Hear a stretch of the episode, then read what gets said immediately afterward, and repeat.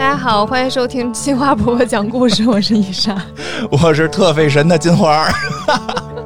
呃，伊莎非说我上期讲的特狗血不浪漫，这 可能我们对浪漫理解不一样吧。当然，确实，因为刚才那个上一期我们刚讲到这个突破禁忌啊，这个后边还有确实这个更让人还有张回明了。对呀，对呀，对呀，都有啊。第一回，第一回那个路易巧遇那个小杜尚，对吧？第二集勇斗美美洲豹，对，你那听着就不像名字。我第一回都像，就这我那台本上都写着呢。第一回路易路易小陆毅陆毅偶遇。小杜尚嘛，对吧？第二第二期第二期叫那个设计大赛，那个那个见见真见分晓，对吧？这都 都有，都有都有，对吧？然后这个我们该今儿该讲到第四第四部了，这 这个杜尚啊，这个是这个我们讲的是卡地亚，讲的已经可亚卡讲到卡地亚第第三代了啊。如果大家不知道怎么回事，听听前一集。我们这一集开头就不讲那么多了，就赶紧把这故事往下进行，因为伊莎还有好多话没来得及说呢。还有好多正经的没来得及说。哎呀，你先听我这个吧，我这可我这有意思嘛？哎，上回讲到这个珍妮杜尚和这个呃路易卡地亚两个人暗生情愫之后，又再又有了一场这个惊险的冒险和这个勇斗美洲狮，结果两个人就是最终还是坠入了爱河。虽然双方开始都是想回避对方，回避这份感情，因为毕竟这个。路易卡利亚已经已经这个结婚了，对吧？这个感觉不合适，但是一直想回避。但是机缘巧合，这件事儿就还是走到了这一天，然后两个人就开始了他们的这种秘密的感情。但是，这个感情呢，你很难去维系。其实说，如果我觉得啊，如果如果珍妮不是这个设计师。反而可能能有别的办法去解决，但是很就是很好巧不巧，他又是这个品牌的设计师，这个品牌的下一代接班人，又又跟他是这个关系，对吧？另一层问题，爸爸还没有去世，这个这个另外还有两个兄弟还在呢，对吧？另外俩兄弟还在呢，哎，这个时候其实大家还是想回避，所以呢，还是进行了这个回避动作啊，大家还是尽量的把那会儿的事儿都忘掉。然后这个其实路易还做了挺多努力的，比如他带着他自己的妻子，就是。离开了这个公司，不是说股份离开，就是说离开一段儿然后这个这个少见面嘛，少见面不出事儿嘛，对吧？然后记得还写了这个大概写了信，就是说我不在的时候，珍妮是来负责整个公司的设计，因为她是这个现在这个公司最厉害的设计师，然后她可以把这个东西做好，就就就这意思吧，就是让珍妮还继续在这儿工作。结果呢，这个路易的这个媳妇儿呢，就有点。不乐意，就是你们你们卡地亚家怎么这样啊，对吧？从站在人家这个角度讲，人家就是不爽呗，就不爽就就折腾呗。然后呢，就要挟这个路易，而且路易这俩兄弟呢，把这事儿也告诉爸爸了。为什么告诉爸爸呢？这个众说纷纭，有说呢是俩兄弟呢想把哥哥弄掉，然后他们可以就是继承家业；也有说呢是这俩兄弟实在是怕家族丑闻出现影响生意，因为他们毕竟是给这个这个皇亲贵胄们。这个做珠宝的，你家里出这事儿了，可能贵族们会觉得不吉利，对吧？这是不不不好，所以就怕不要。所以是出于很多原因，路易的这个爸爸就上一辈二代目卡地亚二代目就知道这事儿了。这个路易的爸爸呢，就给了这个珍妮两个选择，就是要么呢，你就是这个离开这个卡地亚，要不呢，你就是这个留在卡地亚继续做你的这个设计师。然后呢，当然你呢就不能再跟这个路易呢这个有关系了。对吧？最后这个这个珍妮还是选择了留下来，留下来继续做这个设计师。其实也我们也不知道，就是杜桑当时就是为什么选择的时候是怎么想的。嗯。但是有一个方向，就是我我我的感受吧，就是他是一个有才华的人。嗯。然后，但是他做的是珠宝设计。嗯。他真的很需要在一个就是比较大的品牌去做这件事情。嗯嗯，然后这个地方也确实给了他非常广阔的空间，然后他也在这儿去发挥了自己的才华。嗯，从某种角度上来讲，离开离开卡地亚是一个特别艰难的选择。对，嗯，反正就是就是做了这个选择吧。但是这个选择即使做了，你其实往下执行也挺艰难的。嗯，对吧？因为你可能会天天看到这个大少爷。对，听着大少爷一上来，听着开始有点奔着这个 什么这个雷雨什么的。是吧？就是大少爷、二少爷、三少爷嘛，对，是吧？天天能看见这个大少爷啊，这个老爷还在老爷眼皮底下，还能看见大少奶奶，就是反正这个不太好弄。但是确实才华太太好了，所以其实你看老爷也没想其实老爷也想留下他，要不然就直接就轰走了。看中他的才华，看他才华太好了，而且呢，就是他后来回来做这些小豹子啊、小老虎啊什么的，也有老虎的啊，小豹子、小老虎啊，就是这个整个欧洲就风靡起来了。他还说服了很多他这些朋友啊，去去佩戴这种这个，因为他说实话，他后来也就在这个。圈里边那就越来越火了，对吧？人之前就是香奈儿的闺蜜，别忘了这层身份。人原来是香奈儿的闺蜜，现在不，现在是这个卡地亚的首席设计师啊。她设计的东西是这个全欧洲的这些名名媛贵妇们的这个挚爱，对吧？这些新兴贵族也爱，都都喜欢。然后哎。他也是能够在这个圈里混得风生水起，但是呢，这就后来又出了事儿。以为这到这事儿到这样就结束吗？那不是，后边又出事儿了。有什么事儿呢？这也又联系到了一个历史事件。这个有这么一个不着调的国王啊，找他们家做珠宝。这国王多不着调呢？不着调了呀！真是只爱只爱美人，不爱江山，对吧？这不说嘛，爱江山更爱美爱美人。但是我觉得江山呢，其实也挺美的。他跟王志文演那个，就是我发现就死的时候确实好看。就是烦人，谐音梗好玩吗？好玩好玩，每回说这我们都这么说。哎然后呢，然后这每回都说爱江山爱美人，我说江山足够好看了。就 是哎，就是有这么一个国王，谁呢？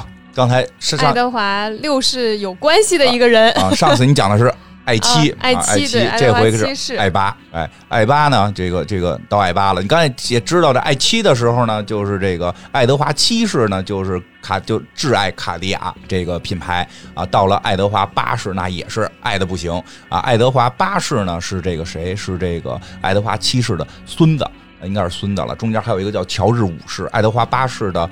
爱德华，呃，爱爱德华八世的弟弟呢是乔治六世，这帮人全是国王啊。这这为什么呢？为什么弟弟也成国王了呢？就是就出这么一事儿呢？就是他呢，这个爱德华七世啊，八世，爱德华八世呢，确实干了一些比较这个神奇的事情。因为呢，他的这个当当了国王之后，他的婚姻受到了很大的质疑。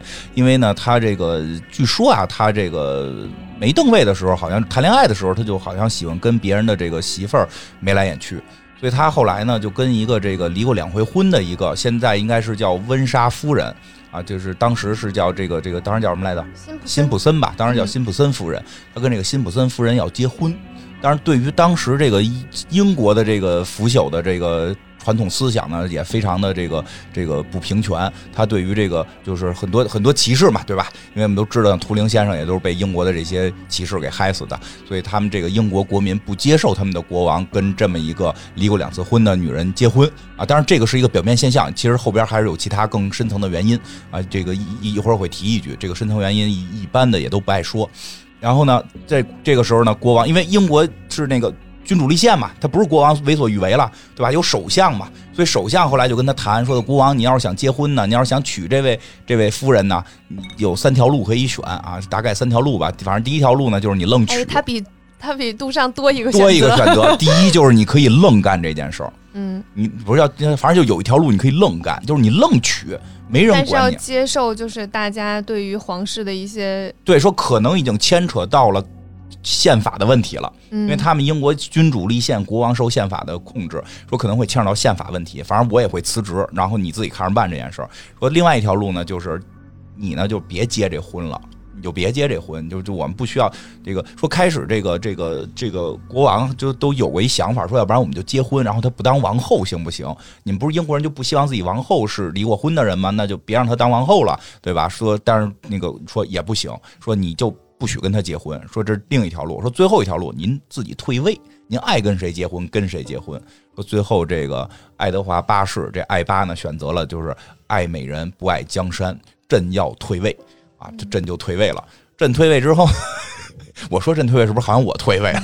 对，爱爱八退位的时候，那你想啊，我我爱这个姑娘啊，这个姐姐吧，我爱这个姐姐，我爱这个姐姐的时候呢，本来觉得是你能当王后，现在你王后当不了了，我不得给你更多的这个这个回报嘛？就这种意思嘛？因为我原来是国王，对吧？他他就从这个从这个国王的角度是这么看待，所以他要用最好的珠宝，然后来这个送给他作为这个结婚礼物。那找谁做呢？就是找了这个卡地亚卡地亚家族，卡地亚家族。让谁做呢？那这个这个这么大的一个案子，那肯定得设计总监亲自出马呀，对吧？设计总监珍妮杜尚亲自出马，而且珍妮杜尚其实跟那个谁是好朋友，跟这个辛普森夫人后来的温莎夫人，他们其实他们他退位了之后就给他设了一个公爵的头衔，叫温莎公爵。温莎公爵说，实际他们本身也都是姐们儿，也都是好朋友吧。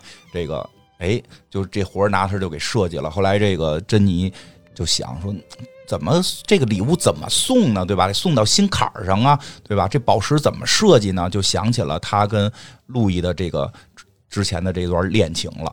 想起了他们一块儿在那个大草原上面对面对嗷小豹子的这个小豹子的那场浪漫的这个邂逅了，对吧？他就。一下就来了灵感了，因为他其实之前就已经用了豹子这个设计了，结果他又再进一步的把豹子这个设计就运用的更厉害，包括做出了立体三 D 的，说之前的那些胸针什么的都是平的，就是个浮雕，说现在已经甚至能做出是这种完全立着的这种三 D 的这个小豹子了，而且说不光是三 D 的一个小豹子，这小豹子脑袋会动。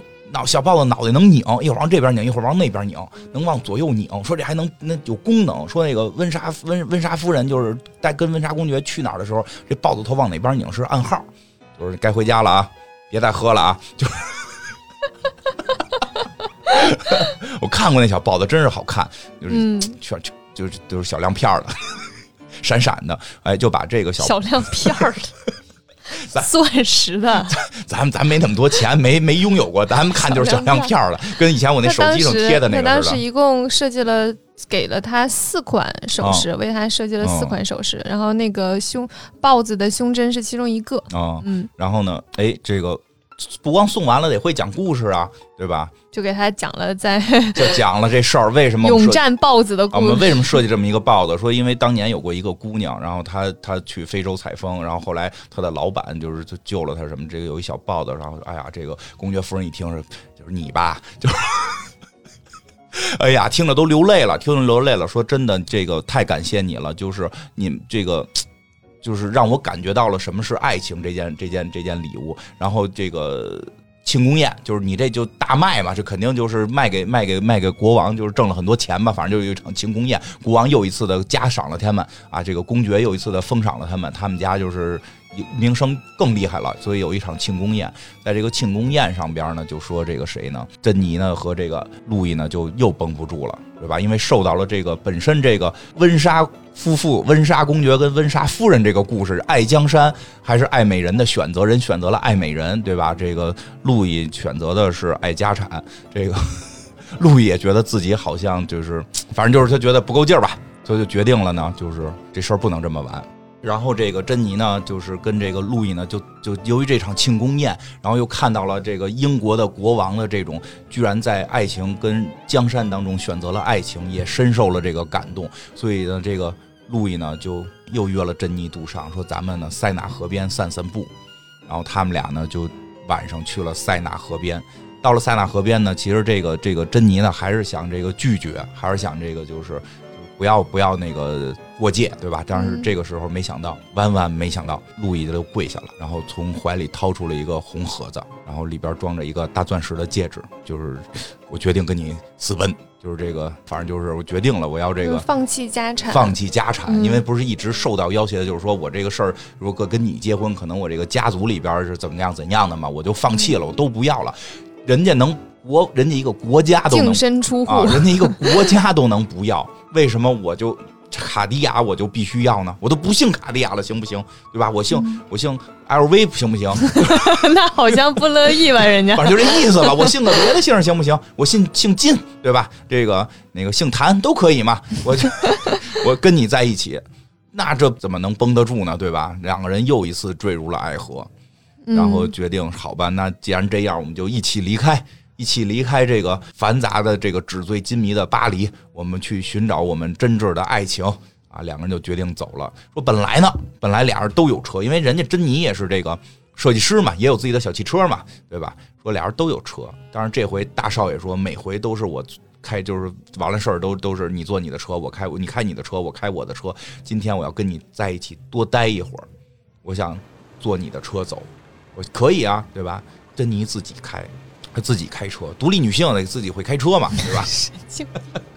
她开着车，带着这个路易，就在这个巴黎的街道上，沿着塞纳河啊往前开，很浪漫。但是突然，珍妮发现她的车失控了，这个时候就惊叫了起来：“说啊，我的车，这个油门不是油门，那个刹车没有了，闸线崩了。”跟亲眼看见了似的。那会儿自行车才有闸线呢，反正就这意思吧，就是这意思吧。因为这后边它都就有故事的。这个谁呢？路易一下就急了，就就就是我我的这我爱的女生要受到这个生命的威胁了，他就把这个女孩抱在了怀里。结果车就真出了事故，也就是说是据说啊，是因为路易就是保护了这个珍妮，所以珍妮才没出才没有出大事儿，但是路易就死了，路易就去世了。然后珍妮说，一个星期之后才醒来，她爱的这个男生在这个世界上就已经远去了。嗯，没过多久，他也得养伤嘛，养伤好了没过多久，这个谁，他们这不是仨仨兄弟嘛，路易叫什么？路易、皮埃尔和这个雅各布嘛，雅各布也死了。雅各布也死了，雅各布说突然就酗酒了，突然就酗酒，酗酒之后就疯疯癫癫，最后死掉了。哎，不知道怎么回事就剩下皮埃尔了。皮埃尔就找珍妮来了，说的你必须留在这个公司继续上班。我不是原谅你，因为我哥哥和弟弟的死好像都跟你有关。我不是原谅你，但是就是我是给你一个赎清你罪的机会。然后珍妮也就意识到了是自己的这个开车的这个一些问题啊，就是这会儿啊，这会儿不是真的啊，就是这会儿他觉得，哎，是不是自己导致了他爱的男人这个去世？他就留在了卡地亚，留在了卡地亚，一直为卡地亚来工作，继续做这个珠宝的设计，继续做珠宝的设计。然后这样的话也顺利的，皮埃尔就成为了这个二儿子皮埃尔成为了卡地亚的第三代的正式的接班人。当然这个。这个故事里边啊，有有有有有些小的这个细节，我还是提提一下。首先啊，首先爱巴那个那个那个不爱不爱江山爱美人那个事儿吧，实际上是有一些问题的，就是 有啥问题？他实际上他不让他继位，核心原因不是由于他这个女人，不是由于他这场婚姻，是由于他和那个女人都支持纳粹，是吗？对，这件事战后被证明了。他给希特勒写信都写“亲爱的希特勒”，但这件事不新鲜的原因就是有很重要一个点：英国王室是德国人。英国不是现在是什么什么什么温温莎这个这个什么这个这个王朝什么的，就是他们以前不姓这个姓，他们以前姓个德国姓，因为一战的时候，一战的时候德国的国王啊，就就是和什么这个这个俄罗斯的皇帝啊什么的都跟他们家是亲戚，都是表兄弟儿。因为以前欧洲王室通婚，他们都是表兄弟儿。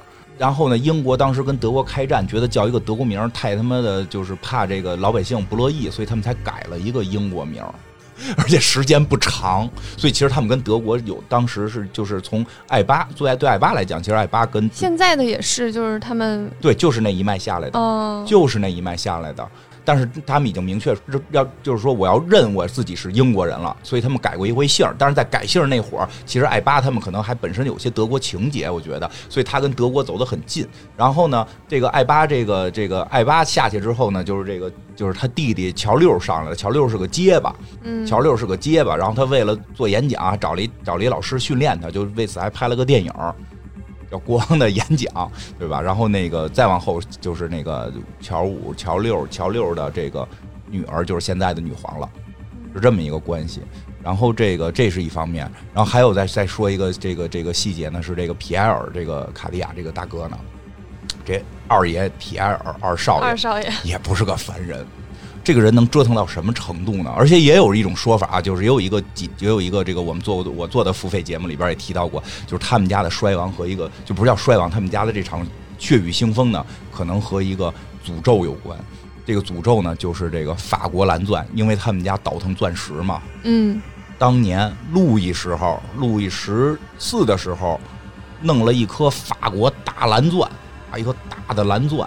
也叫希望，后来叫希望蓝钻，原来最早叫叫这个法兰西之蓝。这颗蓝钻特别有名，后来著名的导演卡梅隆，这个詹姆斯卡梅隆以此为原型设计了泰坦尼克号里边的那颗海洋之心，这叫海洋之心吧？对对，海洋之心以这个为原型设计的。然后路易家用了这个之后呢，就盛传说这个现在的很多茶饮都说说路易就是因为这个被方死的。啊，后来路易传路易十四死方死的嘛，路易十六，路易十六特喜欢这大宝石，大宝石之后怎么办呢？好的不行了，就给了他那个媳妇儿玛丽什么弯弯弯那个我一下念不好他那名字，就是那个说那个没有没没有没有饭吃，就是什么没没有粮食是为什么不吃的啊？没有面包你为什么不吃蛋糕？就是说出这个至理名言的，但是这也是杜撰的啊，这也是杜撰的，就据据说是杜撰的，就给了他这个媳妇儿玛丽啊，这也是传言说后来玛丽就因为拿了一个大蓝钻啊死了，上了断头台，石榴也上了断头台，后来这个东西好像传到了，就是被偷到了英国，据说被偷到了英国，哎，这英国是是是谁来的呀？是就是用这个。说也给放放死了，也给被诅咒放死了，是中国的说法。被诅咒下了降头了，反正哥说大家能听懂吗？就放死了。然后后来这个辗转反侧，不知道怎么着跑到了。辗转反侧是形容一个人在睡觉的时候也可以难以入睡，就这意思吧？你不用你不用给我成语解释，不用成语解释。到了这个皮埃尔卡地亚手里了，皮埃尔卡地亚就是真是挺横。他就不吝这个，他就说这钻石搁我手里没事儿。但是他不像那些人说留着这钻石，说我这是我跟家炫耀。他是个生意人，他把钻石给卖了，卖给了一个叫叫伊娃林的人。伊娃林卖了就不算留在他手里了呀。但是他过手这里过手就出事儿啊啊啊！这就过手就出事儿，当然传的特别邪乎。但是那时候是没人收这个钻石，然后他哎，那那这时候我就敢收。这个我跟你讲，应该便宜吧？不便宜，这就是皮埃尔这张嘴。皮埃尔所以说也很厉害，皮埃尔这张所以有可能方死这件事儿是皮埃尔传的。对，因为中间好几好几道，其实后来去查应该是没有的。但皮埃尔跟一个叫做伊娃林的姑娘。这个姑娘是谁呢？这姑娘据说就是美国一村妞，然后呢，他们家是挖矿，他爸是个矿工，然后呢，挣了点钱买了个院子，后来不小心在院子底下种地的时候，发现里边有个金矿。美国美国的那个玩法是什么？跟咱们不一样。美国那玩法是你买了这院子，这地里所有东西都是你的，这金矿是他们家的了。你想他能多有钱？中国不是这个玩法。呃，不是，矿是国家的。嗯啊，那个美国那个矿就归自己了。他们家那中国是私人有开采矿的，对对对对对，权利对吧？国家去申请，嗯，他们家就是暴富了，这姑娘家暴富了，嫁给了另外一个暴发户，是这个什么弄这个报报纸报业的，然后两边一联姻，我说这个都不是贵族，但他们原先都是什么这个村妞啊，或者这种什么暴发户啊，就是他们起来之后，对于这个事儿，就就你说他没有贵族那个范儿，然后这个时候。这个时候，皮埃尔就跟这姑娘说：“说这颗钻石特别棒，我给你看。我看完之后一下就迷住了，蓝钻。说这个路易，路易十四、路易十五、路易十六，什么玛丽啊，都戴过。还有英国，你戴了你就皇家了。他不是都何止贵族啊？他这么说，他哎，我跟你讲，这就是会营销。他要这么说，这卖不出去。说这看见没有，我不能卖你，为什么呀？被诅咒了。”这谁带谁死，这我绝对不能卖。那姑娘就急了，说：“你知道姐以前干嘛的吗？姐以前就是一村妞，然后现在家里挖着金矿。你知道我命多硬吗？我就我跟你讲，我现在带着东西，它多大不重要，我带就是因为它方死那么多皇帝，封封死那么方死那么多国王，我就要告诉世人，这东西方不死我，因为我们美国新兴的这些暴发户就是命硬，特别厉害。然后真的真的，然后签了一合同，这合同里怎么写的呢？说的啊。”我不能卖你，但是你可以给拿一笔钱搁在我这儿，我这借给你，只要你家出事儿，你就必须把这个钻石还给我，我把这笔钱退给你。他这么着把这东西给卖出去的。等到后来这钻石搁到伊娃林手里，那是事情是频出啊，孩子死，老公死，他就没卖，就不卖。而且最夸张的是说，当时说在一小旅馆里，不是叫小旅馆，大酒店里边，大饭店里边，然后他在一个包间里边去这么推销的，同时还推销了什么东方。什么就是就九十多克拉那大钻石，东方之星一块儿买，这姑娘全买了。然后这姑娘是套着，上头来一这个蓝钻，下来这个大大大钻，这么套着戴。真沉啊！身上带二百来克拉这种，一一百多克拉这个大钻石，这暴发户嘛，家里有矿金矿嘛。说到再往后怎么着了呢？再往后呢？说他家有个狗，好像叫是不是不是叫可可，我也不记得了啊。然后反正就是这个，说这个。这钻石没地儿搁了，这蓝钻就挂他们家狗脖子上，特意请欧洲贵族、法国参这个这个美美国的这帮议会的这些这政客来他们家开派对，然后就把家狗牵出来给你们看。哎，你们原来国家那国王那钻石在我家狗脖子上。这所以这个法国蓝钻的故事，我个人猜测是皮埃尔在里边加了特别多的料。因为因为只有他卖的时候，把这个这些事儿给加的花儿特别多，然后还跟人特意签了一合同，说你家出事得把这退回来，真厉害。说这皮埃尔这个嘴啊，所以后来刚才我们讲那些事儿，你也没法确定是不是皮埃尔这个嘴给给加工过，不是我加工的，是皮埃尔加工的。但是这个故事有得有尘埃落定啊，这个故事其实这个这个谁，这个珍妮杜尚就心里边挺难受的，他觉得自己伤害了他的爱的男人，然后呢，这个他就还继续在这个。卡地亚里边打工，为什么说开始上一集我跟你说那坦克那，我觉得挺有意思的呢？就是他也受到了，他绝对受到了这个路易的影响，因为在二战很快又发生了。二战的时候，他们也做了一些设计。二战的时候，他设计了一只叫笼中鸟，就设计了一个金笼子，里边装着一只鸟。这鸟呢是这个，好像是这个红肚子啊，白脑袋，蓝翅膀，这么一个组合。这个。鸟的颜色就是法国国旗的颜色，装在一个金笼子里。说在他们的一个什么和平广场的那那家店，是叫和平广场吗？反正就带着和平一个街的这么一家店的店这个橱窗里边进行展示。经过的人都知道，就是法国被关在了德国的牢笼当中。因为之前迪奥啊、香奈儿都讲过，当时法国沦陷了，巴黎被德国统治。后来呢，说后来这个。解放成功了嘛，对吧？盟军打回来了，这个巴黎又一次重见天日，把德国鬼子、纳粹给轰走了。庆祝胜利的那天，所有他的店面的橱窗里的那只鸟从笼子里出来了，行为艺术，我感觉。就是它实际，我觉得它跟那个纪念坦克那块表实际上是有某种共通的那种感觉的，就就是他们会关注到这些。虽然珠宝并不是老百姓们或许能买得起的，但他们至少也关注到了这这这一个层面，就是战争对于这些民族、对于人民的这些伤害。嗯，其实还挺挺感人的。当然，后来的故事呢，就是有些最惨烈的点就在于，当这个珍妮杜尚已经年迈之后。突然有一天接到了一个电话，电话的那头来自于美国纽约，就是那个特别能说的皮埃尔二二少爷，当时已经是老爷了，在临终之前说：“那个珍妮，你来一趟吧，我有点话要跟你说。这辈子呢，是最后我快死了，我有点话要告诉你，就把珍妮叫来了。反正大概意思就是说，虽然我这么有钱，有卡地亚，有这么多珠宝，但我后半生过得并不快乐。”因为心里有一个结儿一直没过去，我想在临死之前告诉你，因为我知道这个结儿在你心里也没过，就是你把我哥哥害死了，这是我们骗你的。那辆车是我跟我弟弟纵的手脚，把刹车给摘了。我们只想杀死你，没想到那天哥哥跟你在一块儿，所以弟弟在后来的时候就疯掉酗酒啊那些问题，因为他其实自己内心也非常自自责。对，实际上就是到这儿才这个故事算彻底结束。而珍妮其实后来我看很多认为珍妮也算是卡地亚家族的人，就把他也认定成卡地亚家族的这个有没有正式名分不好说了，但是说把他还是认为他们是第三代的一个重要人物吧。而且主要是他跟这个卡地亚家族有很多的恩怨。那这个皮埃尔和珍妮这一代结束之后，这个卡地亚就好像就不会再就没有再继续在卡地亚家族的手里边传传了哈。嗯。其实我第一次听到这个故事的时候，就是挺震撼的。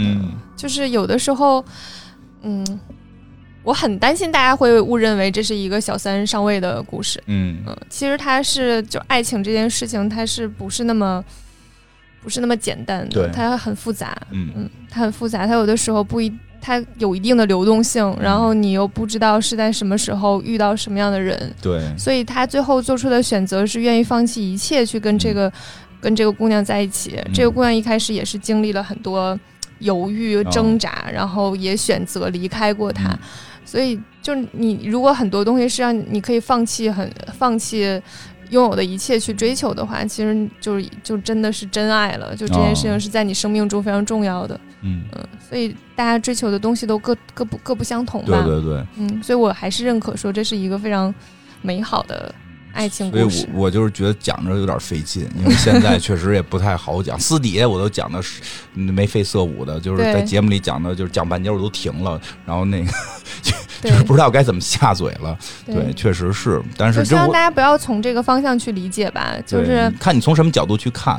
爱情这个事情太复杂了，对对对，我觉得是这样。你要说婚姻的话，可能它很多时候是有一种责任在里面的，但是爱情是另一个层面的东西。对对对，而且他们也并没有谁抱着坏心眼儿，对对吧？还都是希望能够更好的解决这些问题。嗯，但是这个皮埃尔他们后来也确实是。阴差阳错。对，但即使说，所以其实他们兄弟之间还可以，并没有，并没有就是特别大的争斗或者是勾心斗角，彼此还是挺辅助，还可以去去奔着让品牌更好的一个方向。因为从他三弟后来就因为这个事儿就是酗酒死掉，对，你能看出来他是有感情的，对吧？这是要搁到那个上一期讲的，就上上期讲在家开 party 了，party 开起来，对吧？对吧？就是所以这卡地亚的这个故事其实。我觉得很有意思，就是也会从一个侧面去讲到那个时代的很多状态，英国人什么样，嗯，美国人什么样，法国人什么样，然后那个时，而且就是说，是就是你刚才你刚才讨论那个问题，也是你要回到那个时代去看，对，在那个时代是一个什么状态，对吧？其实对于珍妮来讲，应该已经是属于当时新兴的独立女性了，是对吧？因为她其实。在卡地亚地位已经算非常高了，这个这个很厉害，就是一个品牌的灵魂人物。对，这卡地亚就是他什么叫什么卡式全场，是你们这么是这么说吗？你们你们玩游戏的时候，carry 啊 carry carry 全 场是吧？啊，对，就就确实是这样。你突然这说的是说起来，其实很多这个在从那儿开始，二十年代开始，后来三四五十年，就各个行业都会出现某些。就是一个一个的独立女性，证明她们能干男人干的活，而且干的比男人更出色。但是在当这些独立女性出现的时候，必然会负担，就是会会在那个时代会出现很多争议性的话题，因为他们就会有自己的独立选择，有自己能够去独立的生活空间之后，就会自己独立的去爱情的选择，就会比。就会受到很，因为那个时代的复杂性，就会有很多问题。我们现在这个时代看起来会会好像觉得呃哪里好像有问题似的，那只是我们现在这个时代了，对对吧？其实我我我即使在现在这个时代吧，我仍然认为，如果说嗯你已经有一个婚姻，但是你爱上了另一个人，在这种情况之下的话，去就是去跟去跟另一方坦白，然后去分开，去合理的负好自己应负的责任。然后去追求自己的爱情也是没有错的，嗯，但是你得负好责任。对对，就是有些东西，有些东西它是既定的，是没有办法的。就比如说，如果有个孩子，那么你必须要照顾孩子的成长，你必须要感感受到你的爱，然后必须跟他解释清楚为什么爸爸妈妈会分开。别别做假账，别别把钱都转走了，别把。对，别把家的那个房子名都改成自己的。就是你，你负好你自己应负的责任，然后你可以去追求自己的爱情。我觉得这件事儿没有错，没没有错。人得善良点儿。对，你可以可以去追求自己认为重要的东西，但是也要付出相应的代价。人人要得到什么，都要拿已有东西去换啊，这是公平的。对，佛说嘛，舍得嘛。有舍才有得，对对吧？所以如果你愿意去换，那没关系，真的没关系。我觉得有的时候大家也不要说的时候已经害怕了，你知道吗？对这件事情有太多的道德谴责，我都已经害怕。幸亏咱们节目现在不是什么很火的节目，我觉得还好吧。这是我自己的观念，我还不能表达吗？不代表本台，不代表播客公社，不代表老袁，不代表金花。这是我自己的观念，我觉得是 OK 的。嗯，那我支持你说这个话的权利。对，就看你追求的是什么。如果你，如果你追求的并不是爱情，那是另一回事儿。嗯，是。对，你要先明白。快别说了，你别招招祸了！我我跟你讲，我现在都手都抖了。这事儿有这么有这么麻烦吗？你可不知道，你可不知道。不知道你为什么会这么紧张？我老紧张了，不是我刚半截讲不下去了呢。我开始讲眉飞色舞，突然讲哪，好像这再往后发展，快好像好像快快不对了，这个特紧张。嗯，但是真的，我我所以不说现在，我不说现在，我就说那会儿，你得回到那会儿去看，你得回到那个时代去看。这种说比较安全，那个时代嘛。对吧？不没关系，我觉得大家都都可以有自己的想法，然后也可以不同意我们的，可以不同意，可以没关系。嗯。然后那个突然，包括也想起来以前看《广告狂人》的时候，里边第一个写广告文案的女生，嗯，就是成为他们那会儿叫编辑是吧？广告编辑就是就是写，其实就是现在的文案啊，对，copy，其实应该更高，他最后能干到创意总监。嗯，就是就是电视剧里边那个女生，实际也是有有原型的。就是因为大家都觉得广告这种东西写这种文案，你一定得是男的才能有这么有机智，对吧？最后人女的实际也能干出来，就是也其实，在那个故事里边也会感觉她好像很离经叛道，包括她的感情线也都会会让大家觉得这个，因为因为你一旦独立了，你的感情线一定会变，对吧？一旦你是一个独立的女性，你谈恋爱就不再是为了那个，就就是就是就是。追求不一样，对追求会不一样了。对对对，是的，对对。或者是你你的见识越多了，是今天我还跟妖总，妖总又一次在电台里面出现，跟妖总讨论，就是你在经历过更多的事情，见识了更多，你会更明白，更能看清楚别人和自己，又更明白自己更想要什么。对，然后你的可变化度会稍微变得小一些，因为你大概已经知道我要的是这样啊，我能接受什么和不能接受什么，基本上已经非常明确了。但是你可以在深度上更深。对，所以就会。嗯，很就感情问题上就会变得稍微复杂一些。对，所以就是说回我们的这个，每回都得都得跟人说说，你买这个牌子买什么？买小豹子。我们哎，对，我们可以聊一下，就是卡卡地亚的这些豹子，大家可能都会买不起。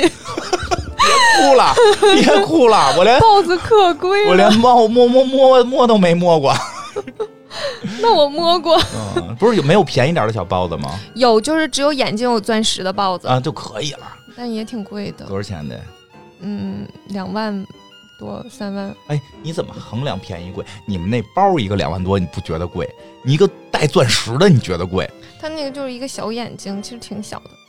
怎么说呢？这个事情这么说吧，就是，哎，它是整个豹子系列你唯一买得起的，那就可以了。豹子系列你最喜欢的，那就有一个，你懂这个差别吗？有一个就得就你当我买的外星人笔记本是我最爱的吗？我最爱那那台是吗？那台十万？那你我跟你这么聊，还带一椅子。就是我我我要是买 Celine 的包，我会买这个牌子我最喜欢的那一款。哦，你懂了吗？懂了，就跟我买三宅一生一样啊。嗯，对。对，就我我我 LV 的包，我也基本上可以买这个牌子我最喜欢的那一款。嗯，卡地亚不行。但是卡地亚的豹子系列我非常喜欢，你知道我多爱豹子？因为你就是小猎豹。我我我第一个动物的刺青就是豹子，我特别爱豹子。我一直以为你爱的是吉之糖浆呢。烦人。就是因为我对豹子有一个。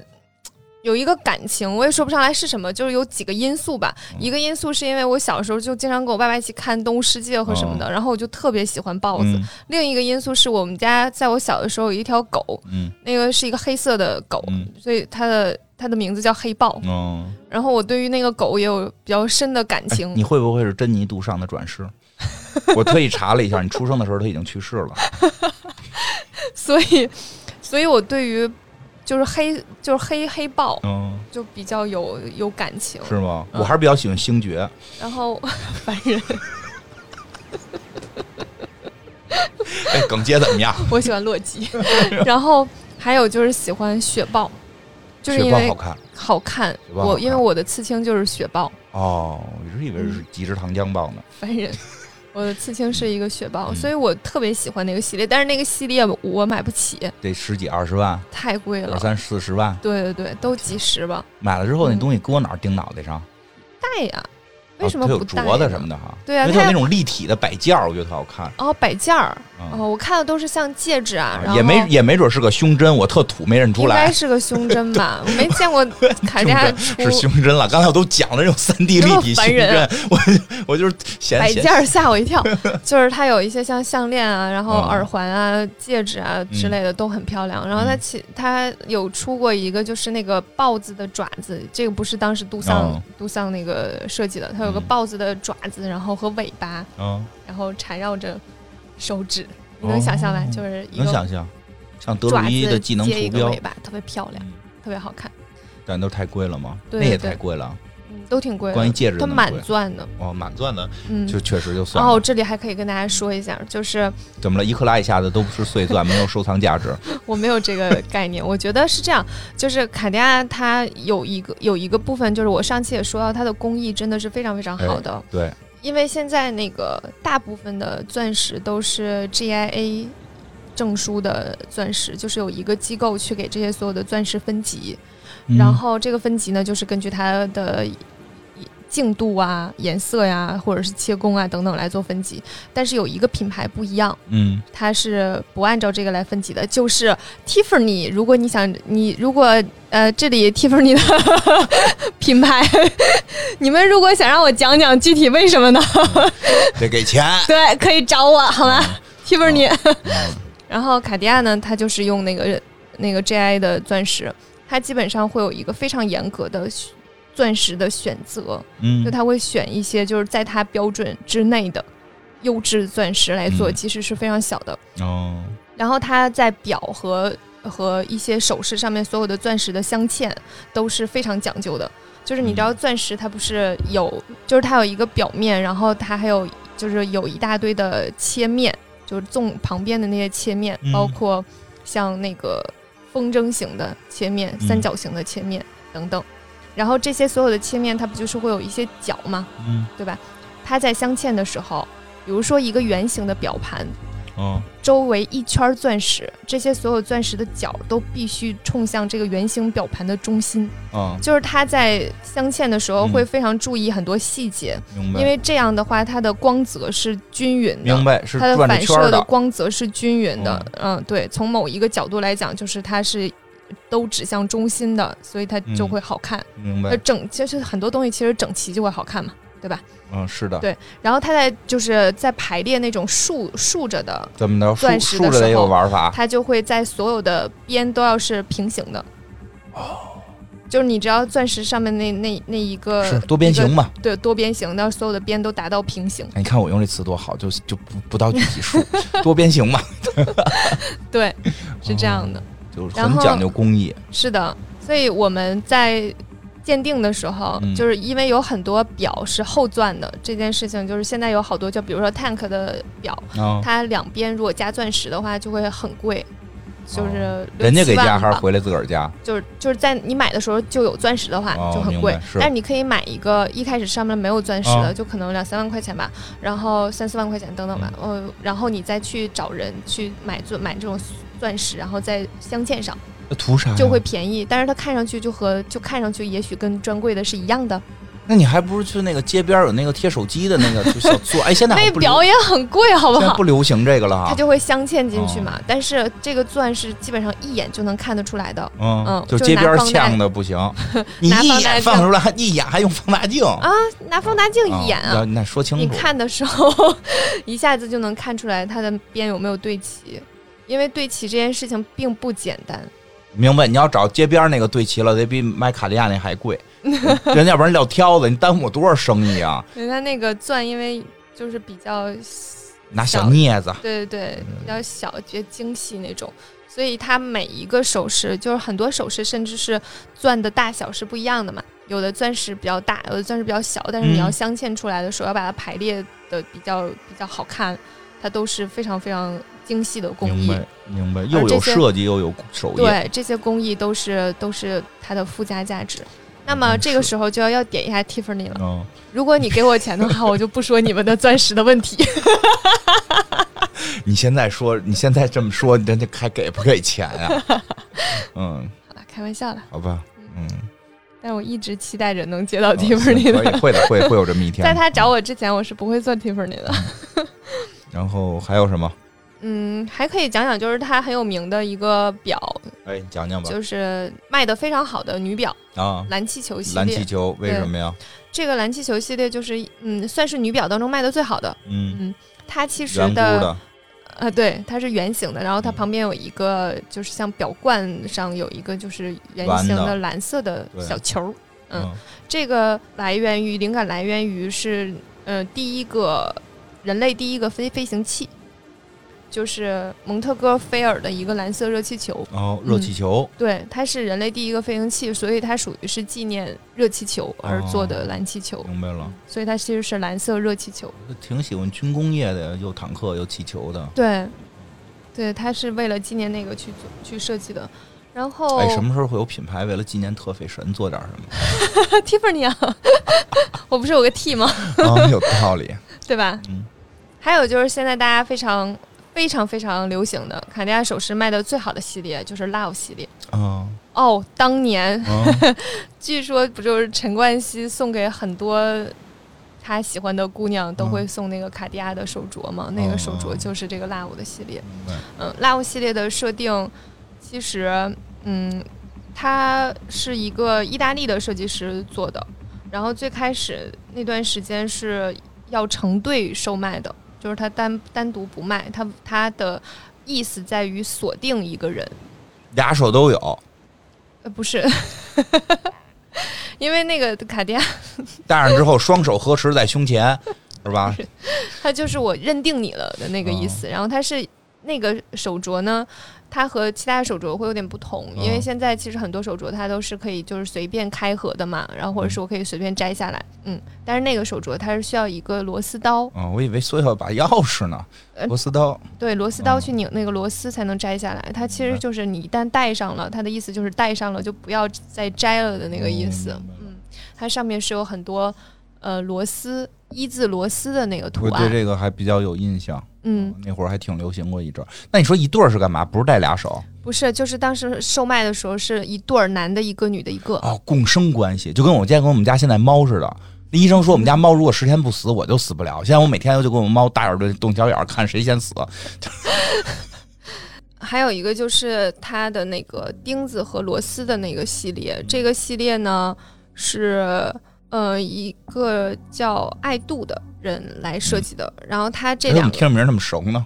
上上上上一个品牌好像有人姓叫这个似的，不是他，另一个外国人名太太贫乏。对，然后他呢，就是呃，就刚才有说，就是它是十八 K 金，然后是做成钉子的形状，然后弯起来转一圈，手镯或者是戒指，对对对。然后还有一些就是螺丝，它就是一个螺丝弯起来，上面有很多螺母套着那样的。我觉得挺男性化的，就是男生如果戴这种还比较好看。我觉得女生就是我做你生命生命当中的钉子户。行，你这个理念我觉得可以接受。那有有一种反叛精神在里面吗？哎，我像一个刺头。其实就是卡地亚的卡地亚的表当中有一个我很喜欢的系列，叫 Crush，就是叫全场吗？冲撞，不是，那是 Carry。哦，我怎么老觉得好像撞全场似的？就是它叫 Crush，然后这个系列我特别喜欢，但是很少见。为什么呢？然后卖的也不是非常好。嗯，对，它其实是因为之前有就是有一个人的表，然后撞撞坏了，然后又被高温融化了，然后拿到拿到店里去修，之后就给了那个制表师一个灵感，就觉得这个很特别，之后就把它没有给，就只是做了一些修复，并没有改变它的形状，然后给它。弄了一个表面，就换了一层那个表上面的所以就以他的名字命名了，就还给他了。之后我就做了这个，就急了，就打那个幺二三幺五，反正 就做了这个 Crush 的系列。它就是把表做了一些扭曲，然后还有一些方形和圆形的那个结构，它特别像达利的那个。我就刚才你说那个，我就觉得是都烧成汤的，不就是达利的那个？对，特别像达利的记忆的永恒的那个逻辑，特别像。然后我觉得。挺好看的，它的形状就是还挺特别。也可能就是从达利那儿找的灵感，但是这么讲不过瘾，然后就照了家里老祖宗皮埃尔。我开玩笑了，我开玩笑，但我很喜，我觉得皮埃尔的那张嘴确实了不起。也是有可能，你这么一说。啊，再讲一个特别的事情，就是杜尚，呃，现在卡地亚在做一个风格史诗的系列的微电影。哦，嗯，大家有感兴趣可以去看看，现在差不多有四集了。这里有这个第一集就是杜尚，杜尚，啊，讲他爱情故事了吗？没有，在讲的是他他的设计，就是讲他豹子和这些豹子怎么来的，怎么说的呀？没有讲他，没有讲，所以那可能可能还是那个片儿编的。对，他的那个系列微电影都在讲他的一些风格，就比如说英国皇室啊，或者是你刚才有讲到，就是他们有一些东方的元素，是因为他们曾经也有去过东方去做采风，采风，对，全世界采风，这姑娘比较爱玩儿。嗯挺好的，我觉得还是全世去全世界走走的挺好的。人家说读万卷书不如行万里路嘛，是我去了那个，我真的觉得去一个地儿就还挺采风特别好。嗯，多跟当地人聊天也特别有意思，我特别爱跟当地人聊天。是吗？嗯，哪儿找当地人聊天？出租车？就是出国的时候就会跟，就显摆自己英语说得好。不是显摆，他们英文也没多好呀。那怎么聊啊？就是比划，就聊呗。意大利人英文也没多好。是啊，那就靠手势呗。就是你就你就跟他蹦单词，他也跟你蹦单词，你们就能沟通。我跟你说，你跟日本人去说连贯的英文，他们听不懂；你跟他蹦单词，他们能听懂。这件事儿特别神奇。是的呀，要不然我去日本畅通无阻呢。他们好多人说你英文不好，怎么去日本畅通无阻？我说就是因为不好才可以啊。你那嘀噜咕噜说一大堆，你觉得他能明白吗？他跟我是一个英语水平，我们俩沟通是毫无障碍。对啊，所以我 我说去去跟当地人聊天有什么问题啊？但是我也聊不出什么来嘛。你还挺有意思的，挺有意思的。但是看看挺好的。就是你遇到一些你不知道的事情，或者大家他们在干什么？意大利人请你吃冰激凌了吗？或者他们在干什么？或者是有一些特别的东西？就比如说去西班牙的时候，碰到有好多。政治人物和和那种明星被做成拉屎的小孩雕塑。你还给我带回一个浩克来呢？对啊，当时你就会不知道为什么呀？为什么呀？对啊，你就会去问啊。人就告诉你了。对啊，因为他们他们他们他们肚子疼。不是，他们就会告诉你，就是那个的意思，就是一开始找一个西班牙品牌的时候讲，能不能留点扣啊？没有没有可能讲到这个，嗯，西班牙品牌为什么会讲到这个？不会讲到这个，它是这样的，就是一开始是一个就是农民的一个形象的小人儿在地里拉屎，就就寓意着就是就是拉面一个炸药，给土地施肥，明年就会大丰收，这么回事，是这样一个非常好的祝愿。所以呢，他们每次做这种就是政界人物和明星的时候，其实是有一种很好的祝愿给到大家的。他们是不是就编了这么一个，就是为了做他们的那个？挣钱是吧？但是他们真的有一个农民拉屎的小人的在在在卖。可以，可以。哎，那你说会不会就是那个什么什么撒尿小天使那儿有各种有可能啊，哎，有可能。去过吗？我没去过，但我飞机落过那儿，然后所以我也买过撒尿小人的那个那个那个周边，但是没有看到别的人撒尿，都是他撒尿。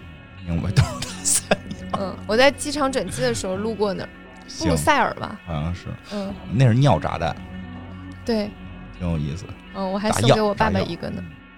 行吧，这个节目又在结尾变成了旅游节。哎，没说完呢。还有另一个旅游项目。没有，就是它第一集就是杜桑，然后杜桑其实就是在在卡地亚的整个的呃设计的领域是非常非常重要，灵魂对灵魂人物的，所以他们有一个项链是以他的名字命名的。有。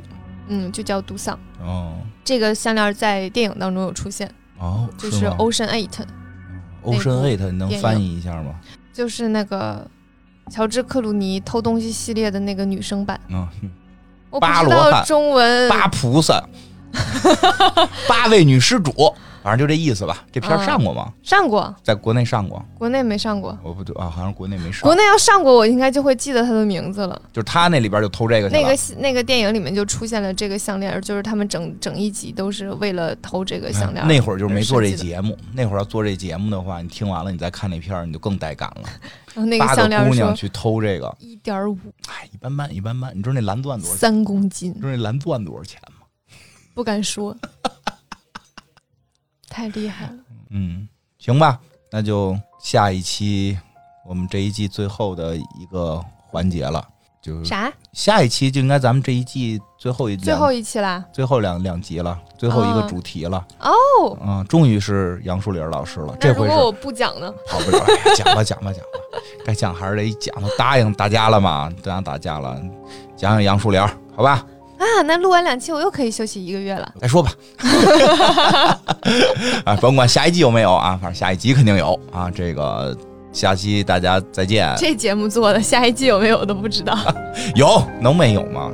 开玩笑，拜拜，拜拜。